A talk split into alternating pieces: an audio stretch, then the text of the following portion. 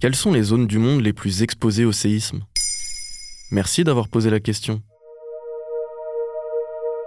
Un séisme d'une magnitude 7 a secoué le sud-ouest de Marrakech au Maroc dans la nuit du vendredi 8 à samedi 9 septembre 2023. Le dernier bilan fait état de plus de 2000 morts et près de 2500 blessés. Les villages sont à terre, les écoles détruites et de nombreux habitants dorment dehors par crainte des répliques. Pour beaucoup de géologues, il n'est pas surprenant que le séisme soit survenu dans la région. En effet, le Maroc présente un risque sismique intermédiaire et la province d'Alaouz, l'épicentre du séisme, est particulièrement vulnérable. Pour autant, c'est l'intensité de cette catastrophe qui a étonné les sismologues. Y a-t-il des zones plus à risque que d'autres dans le monde?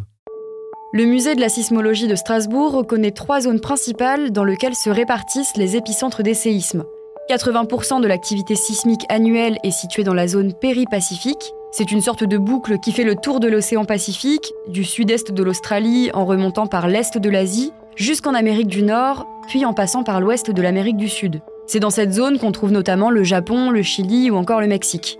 Il y a également les zones de dorsale océanique. Ce sont des chaînes de montagnes sous-marines présentes sur 60% du globe. Elles sont considérées comme le berceau des séismes pour beaucoup de sismologues. Enfin, il y a les zones situées aux limites des continents eurasiatiques et africains. Et puis en Europe, ce sont la Grèce et la Turquie qui sont les plus menacées par les séismes. Comment se forme un séisme? Un séisme, c'est un tremblement de terre à la surface causé par le choc des plaques tectoniques en profondeur. En fait, concrètement, la surface de la Terre est composée de 53 plaques tectoniques qui sont loin d'être immobiles. Selon l'IRSN, la planète est animée de mouvements lents mais permanents, et ce sont ces mouvements entre les plaques lithosphériques qui sont la principale origine des séismes. On distingue quatre origines qui peuvent conduire à un séisme. La rupture d'une faille, qu'on appelle séisme tectonique, une éruption violente, donc un séisme volcanique, et enfin les craquements des glaciers, les effondrements et les explosions qui vont se répercuter sur la croûte terrestre, qu'on considère comme des séismes d'origine naturelle ou dus à l'activité humaine. Où a eu lieu le plus gros séisme qu'on ait enregistré?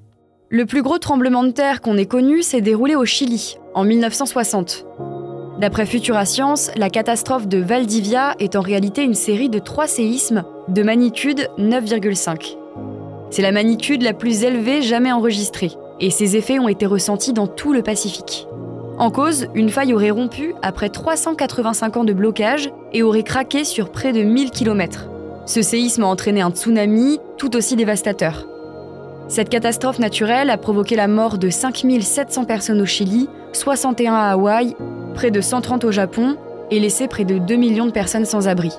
Dans les faits, des centaines de milliers de tremblements de terre ont lieu dans le monde chaque année, mais seulement 1 à 2 ont une magnitude supérieure à 8.